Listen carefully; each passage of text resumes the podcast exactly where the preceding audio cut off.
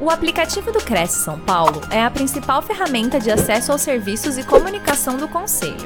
Faça agora o download na App Store e na Play Store. E siga nossas redes sociais no Facebook e Instagram. Ok, boa noite então a todos e a todas. E vamos falar um pouquinho sobre a questão do envelhecimento saudável falando em relação à repercussão social do envelhecimento e envelhecimento e idadismo em especial. Uh, por que esse tema? Porque a questão do envelhecimento, como nós falamos na chamada, acontece quando a vida também começa, né? E a questão do idadismo, o ageísmo, como alguns falam, ou etarismo, tem a ver com alguma coisa muito mais ampla, porque em várias etapas da vida existem preconceitos. E no idadismo é, repercute especialmente, né, no caso que nós vamos falar hoje, da pessoa idosa. Então, vamos falar um pouquinho sobre isso. Vocês estão me vendo, eu já falo um pouco da experiência com há mais de 30 anos, então eu faço parte do grupo de idosos, e, né, pela minha idade e pela vivência, e trago aqui também, além desse conteúdo, um pouco do que é viver e é, conviver é, intergeracionalmente nessa etapa da vida. Pode passar o próximo slide, por favor? Já falamos um pouco sobre minha pessoa, então podemos passar esse slide também. O que é envelhecer? E aí, é muito, muitas perguntas que nós temos feito é para hum, uma certa reflexão sobre o nosso processo de envelhecimento, independentemente da idade que nós tenhamos. É ficar mais velho, mais experiente, mais respeitado? O termo mais adequado hoje é velho, idoso, pessoa idosa. É, a partir de que idade nós falamos de, de, da pessoa idosa, né? Será que o envelhecimento hoje é igual ao do tempo dos seus avós? Então, são essas questões para a gente refletir um pouco. Uh, quem é idoso no Brasil? No Brasil e nos países em desenvolvimento como o nosso, idoso é considerado toda pessoa com 60 anos ou mais de idade. Em países desenvolvidos, é, é de 65 anos e se estuda até a possibilidade de ter uma faixa etária maior. No Brasil já se fala disso, porém de uma forma ainda muito breve, né, assim, muito inconsistente, por conta de todas as questões que nós temos. É, o Brasil, pela característica que ele tem, um país é, continental, é, ainda lida com questões de cuidados básicos com a infância e a juventude e começa a ter uma população idosa bastante significativa que traz também suas demandas. Então, vivemos um paradoxo muito grande em relação aos cuidados e às for várias formas de envelhecer num país com várias questões sociais, né? E aí vamos falar um pouquinho sobre o Estatuto do Idoso, que é a ferramenta de garantia de direitos dos idosos no Brasil. Vamos fazer uma, uma conversa sobre isso. Acho que um, uma coisa importante, né, de, de, nós começarmos a falar nesse próximo slide, que, que já foi colocado, é, alguns conceitos para é, pensarmos. Da mesma forma que qualquer organismo vivo, é, ou é, que depende, né, de, de, de vários é, sentidos para existir, é, ao corpo e, e, e o envelhecimento do corpo pode se dar como uma senescência, que é a somatória de alterações orgânicas, funcionais, psicológicas próprias ao envelhecimento normal. Há questões que vão ser é, normalmente sentidas pelo corpo que vai envelhecendo, mas é um envelhecimento normal. E senilidade são as modificações determinadas por afecções que frequentemente acometem pessoas idosas. Então, uma pessoa com uma, um envelhecimento saudável, já é uma primeira questão que nós temos colocado, ela vai ter o envelhecimento do organismo, mas de uma forma equilibrada. Quando tem demandas de saúde importantes, é que chega na senilidade, que é uma forma de envelhecer de um, de um jeito menos saudável. Outro, outro item é, que é interessante comentarmos é, não dá para se falar na realidade do Brasil como uma única forma de envelhecimento. Uh, e aqui, como nós, uh, o nosso foco é falar da pessoa idosa, então pessoa com 60 anos ou mais, não vamos nos ater a outras questões que envolvem outras etapas da vida. Mas nós temos desde pessoas que moram em lugares muito longínquos, né, em sertões, em, em, em cantos mais remotos do Brasil, que é, estão vivem numa determinada condição, pessoas que têm uma condição socioeconômica é, adequada, então ela vai ter um a tendência que venha a ter um envelhecimento mais saudável do ponto de vista físico, mas na prática nós temos percebido também muitas vezes que essa questão socioeconômica ela extrapola quando se fala da questão da vulnerabilidade da pessoa idosa. E isso é muito importante, mas mais à frente falaremos um pouco sobre isso. As questões de saúde pública, até que ponto é, eu, eu tenho acesso aos serviços de saúde, de atenção básica à saúde da, na fase do envelhecimento, uh, as várias nacionalidades e, e, e, que temos aqui reunidas e a forma de envelhecer dentro de, de comunidades específicas, uh, as pessoas que vivem em situação de rua, pessoas idosas que muitas vezes demonstram até ter, aparentar mais idade do que realmente têm, e a questão do lazer e do por que viver tanto tempo, né? A gente sempre faz uma, uma pergunta para quando estamos em na, é, na, no presencial, assim, quem de vocês que está assistindo é, gostaria de chegar aos 100 anos de idade? E as respostas, a maioria, né, muita gente acaba não levantando a mão ou fala que quer, desde que seja saudável. E aí não há garantias, né? O que nós costumamos dizer é que é, você envelhece como viveu. E falar de um idoso de 60 anos é diferente de falar de um de 70 ou de 80 anos ou mais. Hoje, uma pessoa com 60 anos continua uh, dentro das suas possibilidades do que o mercado oferece, é, atuantes no mercado de trabalho, convivendo com gerações novas que vão chegando a esse mesmo mercado. É, então, quando nós falamos do processo de envelhecimento, passa por tudo isso. E aqui a gente colocou de uma forma até é, intencional um casal de é, atores famosos, né? Agora, né, agora há um ano já o, o Tarcísio Meira não está conosco, mas são formas de envelhecer é, de, de modo diferente. O que não significa que naquela primeira figura, aquela senhora que está na janela tocando uma flauta, possa não ter uma qualidade de vida. É muito delicado esse limite entre o que é saudável e não. O próximo, por favor. Então, o que é importante falar? Houve uma revolução da longevidade, do muito viver, pensando ainda no censo de 2010.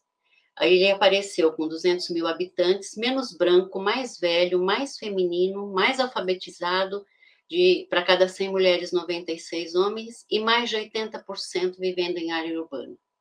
E a expectativa de vida em 1950, 48 anos, 2068 anos, 2050, 78 anos. E a projeção para 2025, 32 milhões de pessoas idosas. Então, o censo foi significativo para demonstrar isso, embora ele já tenha muitos anos, muitos desses itens continuam sendo estudados. Então, é importante passar, vamos passar aí pelo próximo, para o próximo slide.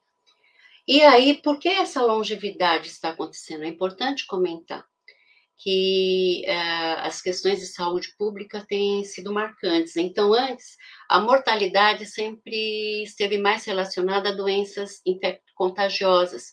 Então, aquelas doenças que uh, não conseguiam ser tratadas e as pessoas morriam por causa disso. E atualmente está é, mais relacionado a doenças crônicas não transmissíveis, como diabetes, como a questão do Alzheimer e questões outras, mas que podem ser tratadas e não são transmissíveis e as pessoas vivem mais. E doenças da urbanização. Então, se mais de 80% da população está em meio urbano, as demandas acabam sendo voltadas para essas questões. O próximo item Resumindo a situação no Brasil. Idosos, em 1960, 3,3%, em 2014, 0,5%, em 2010, 20,5%, em 2025, 31,8%, se não for mais. mais. Agora, tem um dado importante para a gente considerar, que com a Covid e tudo o que aconteceu em relação à questão da mortalidade, é possível que esses números possam ter alguma alteração em todos os segmentos, né, em todas as faixas etárias, inclusive a população idosa. E aí, um dado importante quando nós falamos de quem vai cuidar de nós quando nós estivermos com 80 anos ou mais, né? Ou quando formos idosos, ou quando tivermos alguma doença crônica que precise de cuidados permanentes. As mulheres, na década de 60, 1960, tinham em média 6,3 filhos. Em 2010, 1,9. E a tendência é cada vez termos famílias menores. Então, vai ser é, um desafio, e já está sendo, já está sendo construído todo, todo um, um sistema de, de atenção à pessoa idosa com essa nova realidade. E, inclusive, o, a função, né, porque ainda não é uma profissão de cuidador de idosos, é uma das que tem mais movimento no mercado de trabalho. É, próximo, por favor. Agora, um pouquinho de história. É, quando a gente fala da construção social do que é a pessoa idosa, é, quando fala do idadismo, que é o preconceito né, contra, contra as questões de idade, no caso do envelhecimento. Então, durante muito tempo, nas sociedades antigas, o estado de velhice era dignificante. Sábio era sinônimo de ancião, ancião era sinônimo de sábio. É, embora fosse uma época terminal da vida, havia intensa atuação nos destinos políticos dos grupos sociais e tomadas de decisão importantes. A finitude era encarada de uma forma mais natural como etapa da vida. Nessa figura que nós trazemos, desculpem, nessa figura que nós trazemos aqui, é do rei Salomão, que era tido como um sábio, é, e que tinha que decidir nessa, nessa figura as duas mulheres que reivindicavam a maternidade de uma criança.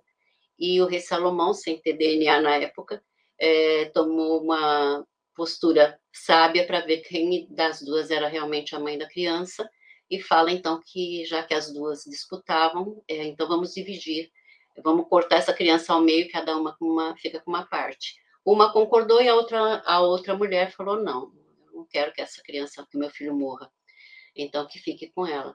E aí Salomão dá, dá o filho para a mulher que optou pela que a criança não morresse. Então era tido como alguém que tinha uma sabedoria que podia passar para o outro. Por que, que a finitude era encarada de forma natural como etapa da vida? Porque nós tínhamos maior convivência com a morte. A morte era uma etapa natural da vida. As famílias uh, faziam velório muitas vezes na sala ou no, no, cômodo principal da casa, e as pessoas iam ver lá e confraternizar e lembrar das histórias daquela pessoa. E hoje, né, e nos últimos anos, é, sempre fica naquele lugar que é o velório, que é separado da casa, a pessoa sai de um hospital que ficou tempos numa UTI e vai direto, né, depois que falece, para esse para esse local, né, que, que é o velório, e numa cidade como São Paulo, por exemplo, que eu não sei se todos aqui falam de São Paulo, mas enfim, numa cidade como São Paulo, muitos velórios ficam fechados à noite por uma questão de segurança. Então a morte fica naquele lugar isolado, como se não fizesse parte da vida, então isso assusta muito quando se fala em envelhecimento e a possibilidade de estar na fase última da vida e partir, né? A próxima, por favor. Nas sociedades uh, mais, é, né, mais modernas, o idoso passa muitas vezes a ser visto como um encargo. É, então, nós temos muito é, uma inversão de valores. Daquele lugar de sabedoria passa a ser um lugar de exclusão e marginalização. A industrialização e a capacidade de produção e inovação permanente trouxe essa valorização extrema da juventude. Só é bom quem é jovem, só é bom quem parece jovem.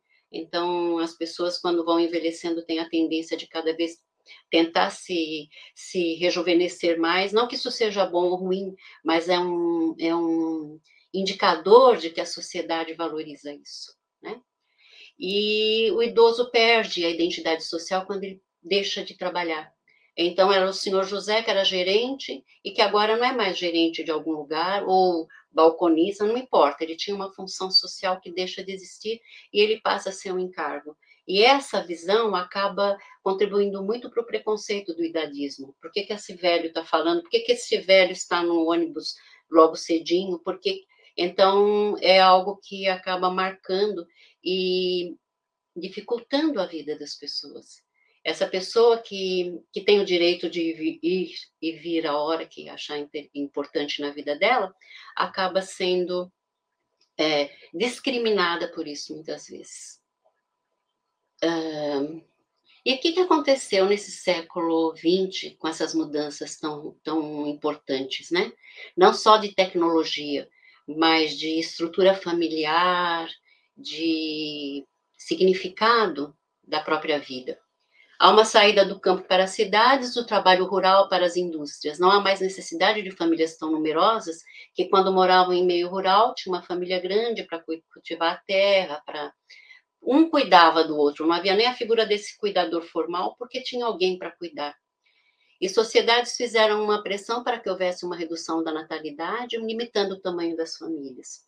A chegada dos anticoncepcionais separa-se a reprodução da sexualidade, então as pessoas passam a se programar para ter os filhos, e aqui não vai nenhum critério de julgamento se é certo ou errado, e sim a constatação do que isso gera na sociedade de um modo geral e no processo de envelhecimento.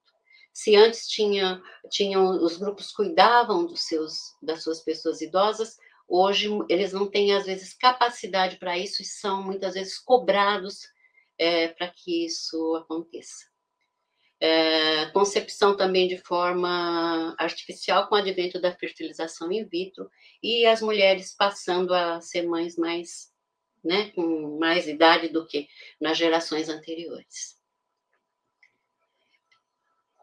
É, chega, o feminismo chega ao Brasil nos inícios dos anos 70, mulheres saem do ambiente doméstico e entram em um universo anteriormente restrito aos homens, a população mais jovem provavelmente apresentará um impacto maior dessas transformações.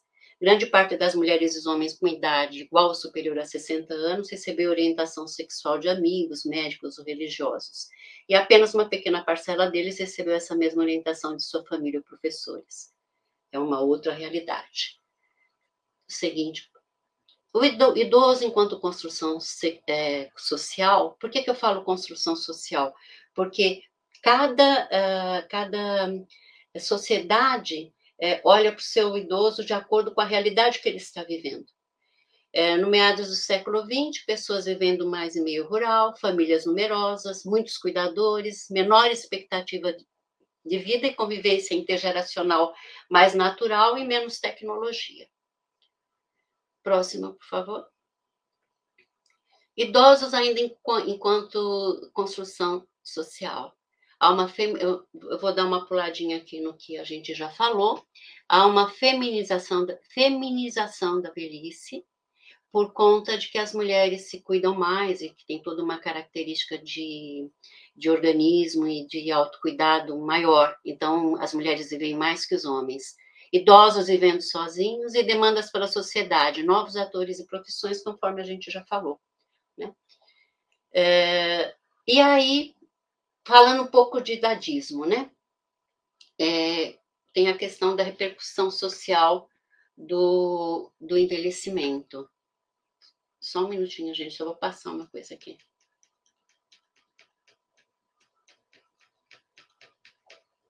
Certo. Uh, aqui uma, algumas perguntas para a gente conversar um pouco. Quando nós falamos do idadismo, então, desse preconceito contra a pessoa idosa, vou trocar aqui uma ideia com vocês dos mitos ou verdades sobre o envelhecimento. Uh, o idoso não produz nada. Há uma concepção de que a partir do momento que o idoso deixa de participar do processo de trabalho, ele passa a, a ter, não ter função. e nós encontramos uma realidade seguinte. Um dos segmentos é no setor imobiliário. Muitas pessoas idosas, mesmo após aposentadas, passam a ter um trabalho como corretor de imóveis, por exemplo. E ele vai lidar nesse momento com uh, corretores mais jovens. Então, entra, entra uma série de questões aí para se trabalhar que a gente vai falar um pouco mais à frente. A velhice não é bonita. É outra questão também de volta para aquela padronização é, que as pessoas idosas às vezes tentam trazer de uma suposta juventude porque não considera a velhice bonita. E eu trazer para vocês aqui uma reflexão. Todas as idades têm sua beleza. Elas só variam de acordo com essa perspectiva. E esses movimentos que nós encontramos de, de, de alguns grupos, né, de ter mais, de ter mais, é, ter o autocuidado, mas aceitar o envelhecimento como um processo natural da vida, acaba sendo bem interessante de se observar. Outra, outra questão, a velhice traz a perda de memória. Aí eu pergunto, não sei se tem jovens ouvindo, nos ouvindo aqui, mas será que com essa vida conturbada que todos levam, é, ninguém esquece nada? E quando se fala da, da perda de memória, muito se associa à questão de demência, e como, embora tenha vários tipos de demência, muito se fala da questão do Alzheimer. E aí nós queremos também fazer uma reflexão. As pessoas envelhecem como vivem. Então, a perda de memória é diferente de esquecimento, e a questão da demência é, é, é uma questão que, que cada vez mais vai ser estudada para se tentar estabelecer alguma forma de cuidado, né? Hoje já existem cuidados uh, de acompanhamento, principalmente se identificados no início uh, dos problemas, né? Voltados para a perda de memória, para confusão mental, o que seja. Então, é um mito é, dizer que a velhice, toda a velhice traz a perda de memória. Quem de vocês que está acompanhando aqui, a, acompanhando aqui a nossa conversa já não teve um esquecimento de onde deixou a chave na hora que estava para sair de casa, é, ou onde deixou o celular, né, que é mais difícil. Então, é pensar um pouco que é diferente esquecimento com doenças é, voltadas para demência ou algo do tipo. A melhor, uma das melhores é, definições que eu vi sobre a questão de demência foi assim: eu posso esquecer onde eu larguei a chave e encontrá-la. Isso é um esquecimento. Eu posso não saber onde eu, eu é, deixei as chaves, encontrá-las e olhar para as chaves e não saber o que fazer com ela. Esse é um processo. É quando o, cognitivo começa a não saber das coisas que são essenciais e básicas. Chamar o idoso de velho é uma forma de preconceito. É um mito ou é uma verdade? Aí eu acho que é uma situação muito delicada de se colocar. Hoje, é politicamente correto é falar pessoa idosa, e não idoso, e não velho. Na minha vivência, trabalhando com pessoas idosas e mais idosas, e eu já entrando no processo de envelhecimento, é, me parece mais a conotação da forma como eu falo. É, se é uma pessoa próxima e eu chamo de meu velho com carinho, é uma coisa. Se é uma pessoa que eu chamo de velho como um xingamento, está dentro de um metrô lotado, ou seu velho, o que, que você está fazendo aqui?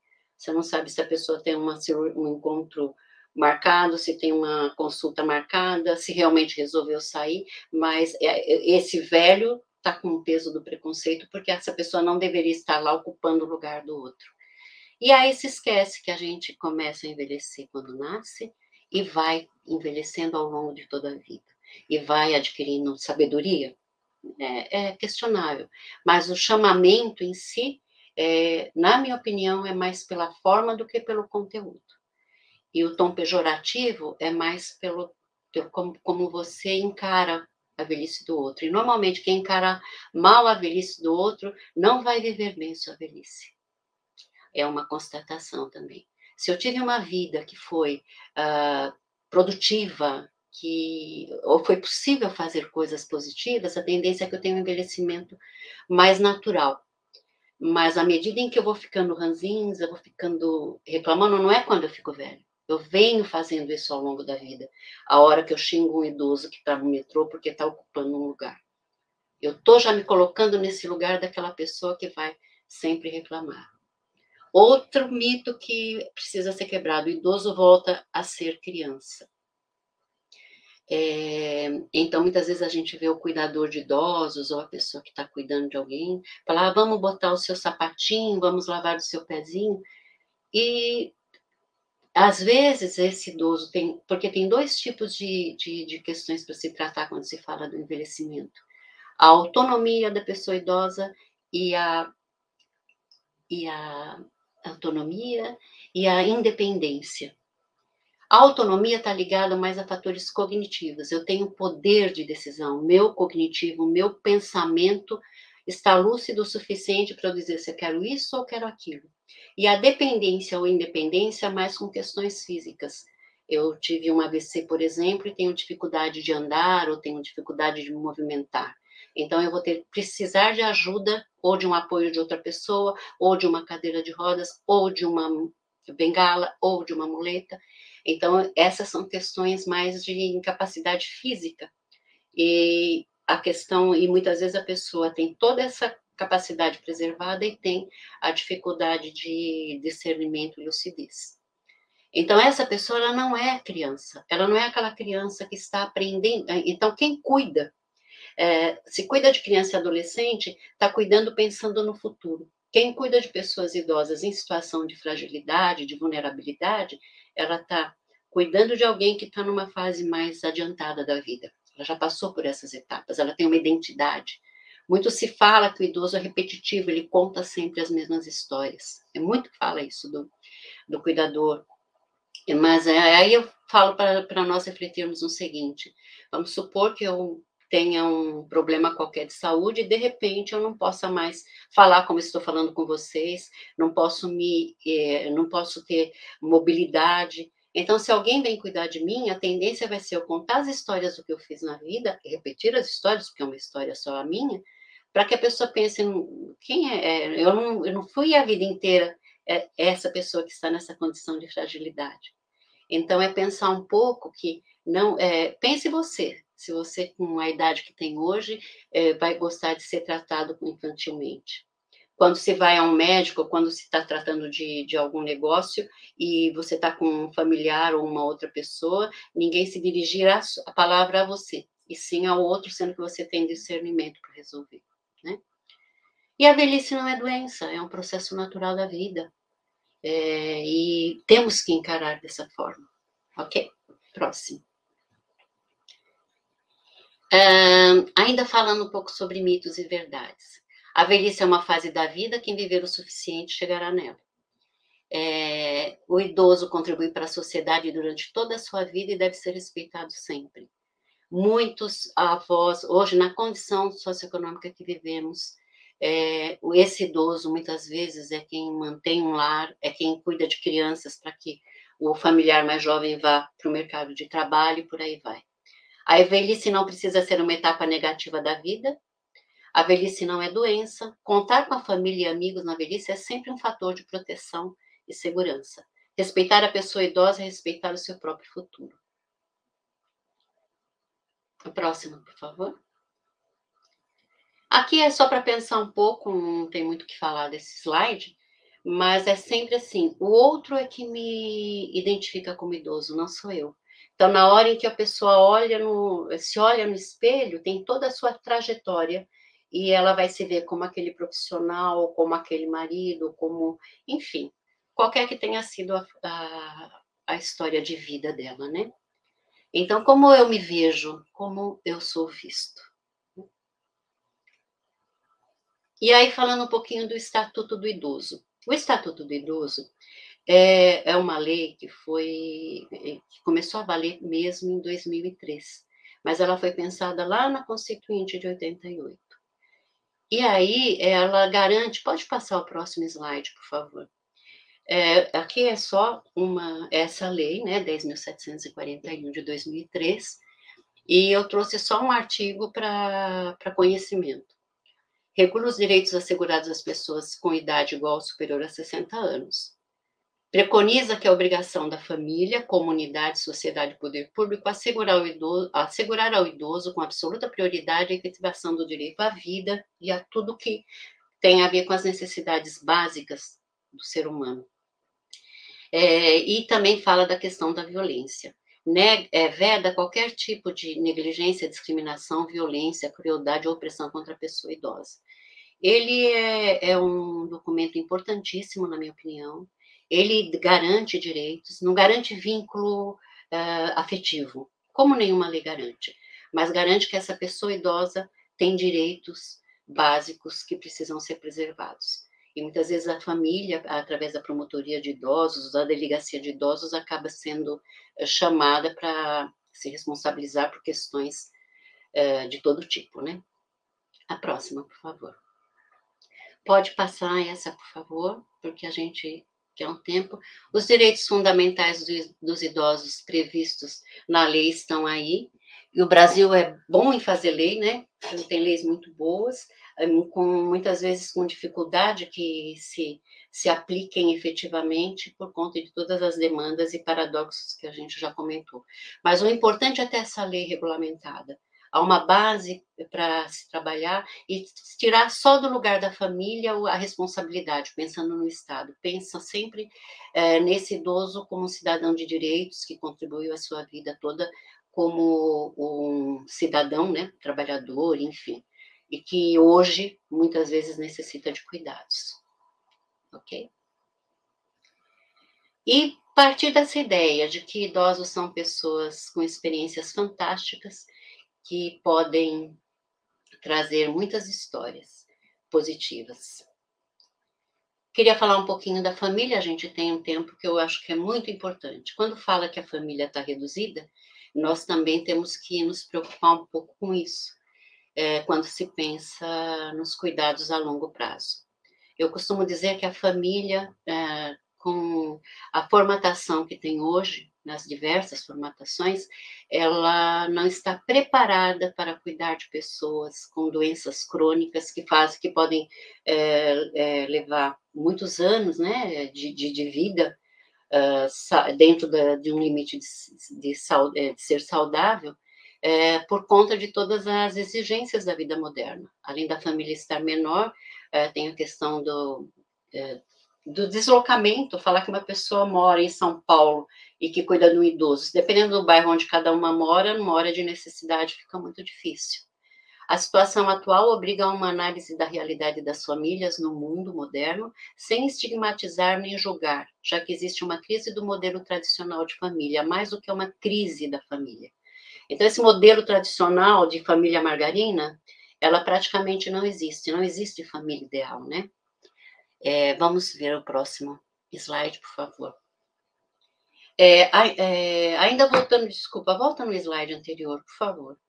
É, ainda falando um pouquinho de família, gostaria de, de, fazer um comentário. A família hoje pode ser considerada como uma família comunitária também na nossa vivência trabalhando com idosos em situação de vulnerabilidade em bairros mais periféricos, o cuidado com uma pessoa idosa é muito que assumido por, pela comunidade. Nos bairros com uma condição socioeconômica mais elevada, muitas vezes o vizinho não conhece o vizinho da porta da frente. E essa pessoa, embora tenha uma condição econômica melhor, ela tem mais vulnerabilidade, mais riscos, ela corre mais risco. Indo lá para a nossa é, aí eu queria fazer um esse slide é, a gente trouxe para falar um pouquinho sobre o próprio pessoal do Cresce comentou é, em relação à questão do trabalho né, de corretores com faixas etárias bastante diferenciadas, o que é perfeito e muito bom. É, porque quanto mais diversidade nós tivermos, melhor nós vamos viver, é, respeitando o tempo do outro, a singularidade do outro, a história de vida, o momento em que ele foi, em que ele foi é, vivendo e conhecendo as realidades. A gente não pode esquecer que essa tecnologia que nós temos hoje avançou muito em muito poucos anos. Agora mesmo para iniciar a nossa entrevista aqui, a nossa conversa aqui hoje, a gente eu precisei de um apoio aí do pessoal do Cresce, da Natasha, enfim, de quem conversou comigo, para me ajudar a organizar essas informações. E isso não significa que eu não tinha algo para trocar com vocês, né? Então, a pessoa idosa e o mundo do trabalho. A expectativa conservadora, pessoas idosas aposentadas fora do mercado de trabalho, sem consumir serviços e socialmente isoladas. E aí, quando nós falamos, não, uma pessoa com 60 anos, ela pode estar muito mais como cuidadora do que como está é, precisando ser cuidado. Ela está muito mais preparada para trabalhar no mercado de trabalho que tenha essa convivência com o público, como é o caso da área, de, de, né, da área do Cresce, e ela pode também ser facilitadora. Talvez ela não, não trabalhe só com computador, precise de um caderninho para fazer anotação. Gente, o importante é se organizar. E pessoas idosas, considerando a partir dos 60 anos, é, a gente pode até classificar de pessoa com 60 anos ou mais, mas especialmente pessoas idosas com 80 anos ou mais. Eu dou um exemplo para vocês. A Prevent Senior, que é uma uh, seguradora né, com, com uma carteira de muitos idosos, quando uh, se vai para um serviço, que, que eu sou uma usuária dela, é, há uma classificação e há um, há um claro, tem questão de saúde, não é pronto-socorro, né? Serviços de atendimento básico. Com certeza, pessoas com 80 anos ou mais podem ter uma prioridade. Isso é um processo natural e normal, né? Em outros países é, da Europa, por exemplo, o idoso não tem nenhum tipo de, de benefício de privilégio, porque a maioria é idosa. Então, já tem um outro jeito de lidar com essa realidade. Já a realidade que a gente vive de fato, que não é essa realidade conservadora. Manutenção no mercado de trabalho formal ou informal por N motivos, porque às vezes a pessoa não conseguiu ainda ter uma aposentadoria, embora tenha idade, porque é, ainda se sente jovem para contribuir no mercado de trabalho. E então essa é a realidade. Então nós vamos ter cada vez mais equipes intergeracionais. Recentemente eu estava no Centro Dia para Idosos fazendo uma formação onde a cuidadora mais jovem tinha 21 anos e a pessoa da equipe com mais idade tinha 60. Então, imagina uh, o, o, a distância entre essa jovem de 20 anos e essa pessoa de 60, e como essa equipe pode ser rica, porque vai trazer e somar experiências, desde que um aceite o tempo do outro. Então, há pontos a melhorar, sem dúvida nenhuma. Temos, não precisamos falar só de fragilidade, a gente tem que falar de idosos que podem ser representantes é, de, dessa faixa etária em conselhos e, e tomadas de decisões. E também no mercado de trabalho porque a tendência, né, até com as mudanças da aposentadoria, é que as pessoas já saibam que vão trabalhar muito mais tempo. Próximo. Aí eu queria colocar aqui para vocês é, o lugar da pessoa idosa nas famílias. Então, é, para refletir um pouco, para quem não chegou na fase do envelhecimento, como é que eu lido com a família, e para quem já está nessa fase, como é que eu lido com os meus familiares idosos ou com a minha própria situação. É, isso foi constatado na minha prática profissional. Primeiro, a gente vai, tem que falar da questão do vínculo. É o elo afetivo que liga de forma estável e duradoura, incluindo espaços internos que são ocupados por pessoas significativas afetivamente. Então, é aquela pessoa que, ao longo da vida, foi marcante na vida do, na sua vida.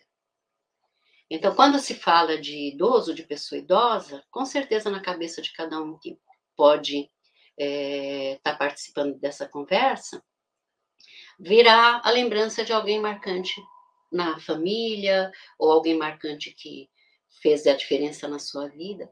E essa referência, ela passa a permear toda a nossa existência. Então, você pode falar, eu não quero envelhecer como aquela pessoa, ou eu gostaria de envelhecer como aquela pessoa. E esses vínculos é que vão dizendo onde fica essa pessoa na família e nos grupos. O próximo, por favor. Então, a idosa, vocês indo com familiares, com cuidados adequados e compartilhando né, a vida. Há idosos que são responsáveis pelo núcleo familiar, então ele tem, é, é, ele tem um imóvel e as pessoas estão morando juntos com, com eles, às vezes o benefício previdenciário que ele recebe faz parte da renda familiar. E cada realidade, cada época que nós vivemos vão tendo diferenças. Eu comento com vocês que desde 2005 tenho trabalhado bastante nesse segmento e muitas coisas foram se transformando de lá para cá. Inclusão de políticas públicas favoráveis, mas também muita situação do idoso mais fragmentado, né? Próximo. É, e aí tem várias situações: idoso cuidando de idoso, idoso com um cuidador profissional, idoso sozinho que consegue tocar a vida e vai trabalhando, trabalhando até precisar de algum cuidado. E aquele cuidador identificado, que às vezes também já é idoso, tem 60 anos ou mais, é responsável por pessoas com 80 anos ou mais, né? 90 anos, centenárias. O próximo. É, nós falamos sobre a questão do cuidado. De um modo geral, a pessoa idosa acaba, e aqui essa pirâmide de Maslow, que é muito antiga, mas fala das necessidades básicas do ser humano. Então, se nós temos as necessidades fisiológicas preservadas, comida, água, lugar para morar, as condições básicas, temos segurança, segurança de emprego, segurança de recursos, enfim, uma vida equilibrada, nós temos mais autoestima e respeito dos outros e respeito, e respeito aos outros também. Até chegar a essa relação, realização pessoal, que muitas vezes é o que mantém a pessoa ativa e trabalhando, né? Ok? O próximo. Mas há uma longevidade emocional, para a gente pensar um pouquinho. Vida emocional também junta lixo, portanto, veja o que não serve jogue fora. Livre-se desse fardo desnecessário. Não há um único modo, nem natural, nem universal ou ideal de ser idoso. Você é o idoso hoje, você vai ser amanhã e daí para frente. Agora, se minha sugestão a cada um que está ouvindo aí, se você percebe que há algo para limpar na sua vida emocional, faça isso. Uh, cada vez mais a gente tem um número de pessoas em depressão, de pessoas com dificuldades é, de relacionamento social, até por conta da Covid, isso foi ficando mais marcante. Então, assim, é, se eu puder já tornar, eu vou construindo a minha vida. Então, se eu puder tornar a minha vida mais saudável agora, com certeza terei uma vida mais saudável lá na frente. Ou pelo menos fiz a minha parte, né? Uh, finalizando, acho que eu estou dentro do, do, do meu tempo aí, né, Adriana? Eu gostaria de deixar essa frase é, sem me preocupar muito com a pessoa idosa e o idoso, ou o velho, enfim, é, que eu gosto muito. Falamos do velho e da velhice, mas através de todos eles, falamos do velho que temos dentro de cada um de nós, do velho da nossa família, daquele que entrou muito cedo na nossa história e que direciona o nosso olhar para todos os outros.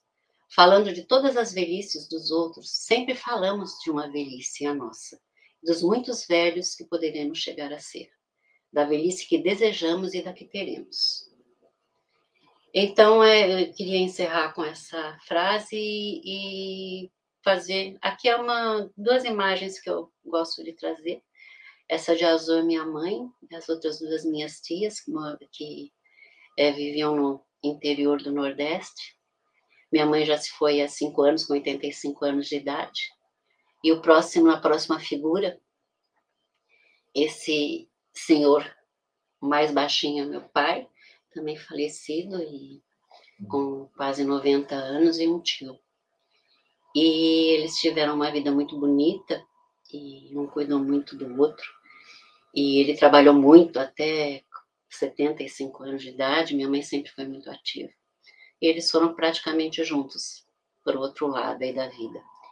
E então eu gostaria de encerrar com esse com essas duas figuras que me são muito caras, né? É, sabe, é, falando para vocês, amem quem está próximo de vocês, não importa a idade, porque a idade é só uma referência.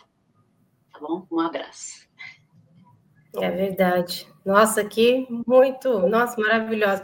Você falando assim me remeteu a, a, ao meu passado, assim, me veio muito a lembrança do meu avô, que foi uma pessoa assim que ele faleceu, eu era criança ainda, né? Mas que assim, ele foi muito marcante na minha vida, né? E eu trago até hoje na minha memória, nos ensinamentos, na figura dele mesmo, né? Então, eu acho que é isso que a gente tem que é, tem por obrigação, eu acho, de, de manter esses laços, principalmente com as pessoas que, que nos ensinaram muita coisa, né? Então, eu acho isso, isso bem importante. É, e quando a gente começa a refletir nessas coisas, é, é, é, da mesma forma que família, a velhice é intrínseca na nossa vida, né, Adriana? Então, uma coisa que, que eu gosto de comentar muito, como eu mostrei aí meus pais, é que muitas vezes o, a pessoa não foi o melhor pai, a melhor mãe. Mas normalmente é porque ela não conseguiu ser, porque ela teve uma história. Então, o perdão também é uma coisa que nos liberta daqueles que poderiam ter feito melhor, enfim, né? E isso é muito importante para a nossa saúde uhum. emocional. Com certeza, acho que o perdão é tudo, né, Maria? Porque eles deram o que eles podiam, eles deram o que eles aprenderam, né? Então a gente não, não pode julgar, né? A gente tem que superar e, né, e, e realmente, né, perdoar, né, e falar, eles deram o que eles podiam naquele momento, né? Foi o melhor que eles podiam ter feito. É, eu costumo falar assim: pense naquela pessoa que talvez pudesse ter dado o melhor e não deu. Agora pense em você, em tudo que seja construído história, e em que lugar você está na história de outras pessoas também. Né? Exatamente. Às vezes a gente está é construindo ainda, né? A gente está. Eu tenho filhos, né? Que eu espero que eles tenham uma boa lembrança minha, né? Quando eu já não estiver mais aqui, né? É, não é? algum legado, né? Eu acho que é tudo é, é, o que a gente quer, deixar uma marca, deixar um legado e, e, e de coisas boas, né? A gente quer ser lembrado de coisas boas, né? Legal. É Bom, é, nós temos aqui é, o Osvan Leite, que ele está tá lá em Pernambuco nos assistindo, oh, dando boa é. noite. A Dulcília, uh, quem mais aqui? A Maria de Fátima Barbosa, ela faz um comentário. Sempre cuidei dos meus pais, dando amor e carinho, e hoje sinto muita saudade deles. Para, parabéns por trazer um assunto muito delicado. Realmente. É, mexe com o coração da gente, né? Mexe, mexe com as emoções, com certeza. É. É, a Maria de Fátima ainda dizendo, né, que ela é de São Paulo, da Vila Mariana, e o Osvan dando parabéns pela exposição. Eu acho ah, que muito obrigada. Minha família é de origem de Pernambuco mesmo, do interior de Pernambuco, Osvan. Legal. Pessoal forte lá, né? Pessoal que vive é, muito lá. E aí a gente traz essa marca, porque também essa coisa cultural, e São Paulo recebe todo mundo, né, Adriana? É verdade. O mundo inteiro, né? Então essa marca vai ficando um pouquinho com a gente também. Bom, queria aproveitar esse nosso finalzinho aí de live para passar alguns recados. É, amanhã, às 10 horas, nós vamos ter um, uma live sobre direitos do consumidor no mercado imobiliário, às 10 horas. E às 20 horas, nós vamos ter a Lilian Fernandes Carneiro, que, tá, que vai falar como adquirir performance múltipla e apresentar resultados extraordinários. Maria, agradecemos mais uma vez a sua contribuição no Cresce, em nome do nosso presidente José Augusto Viana, toda a diretoria, agradecer a participação dos nossos internautas, né? Agradecer a presença de todos aqui para a gente poder falar um pouco sobre esse assunto. E eu queria que você deixasse um recado para quem não está nos assistindo, umas palavras finais aí para a gente poder encerrar nossa noite. Ah, tá ok. Bom, eu agradeço, é um assunto que me agrada muito falar sobre a questão da área social. Né? Então, volto a falar, nós vamos envelhecer como vivemos. Cuidem-se, cuide da parte emocional, da parte física, a, a, nós temos gran, grandes problemas na atenção básica à saúde, pensando no SUS, por conta da demanda, mas é uma rede que funciona. Então, principalmente os homens, cuidem-se, cuidem da sua saúde física, pensem na questão da fragilidade, vulnerabilidade, que ela não é uma regra, ela não precisa ser. Você pode ter uma vida saudável e viver muitos anos. Às vezes está lá no interiorzão e está vivendo melhor do que quem está nessa grande cidade. Nessa loucura. Eu desejo, né? Vida longa vida, como fala a música, né?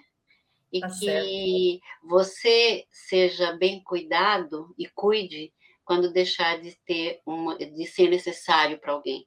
e sim porque você foi significativo para alguém, né? É Isso é muito importante, gente. Vá visitar seu pai, sua mãe, vai, liga, porque depois você vai sentir falta.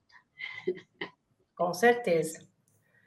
Bom, e aqui nós encerramos mais uma live promovida pelo Cresce São Paulo. Muito obrigada e boa noite. Boa noite.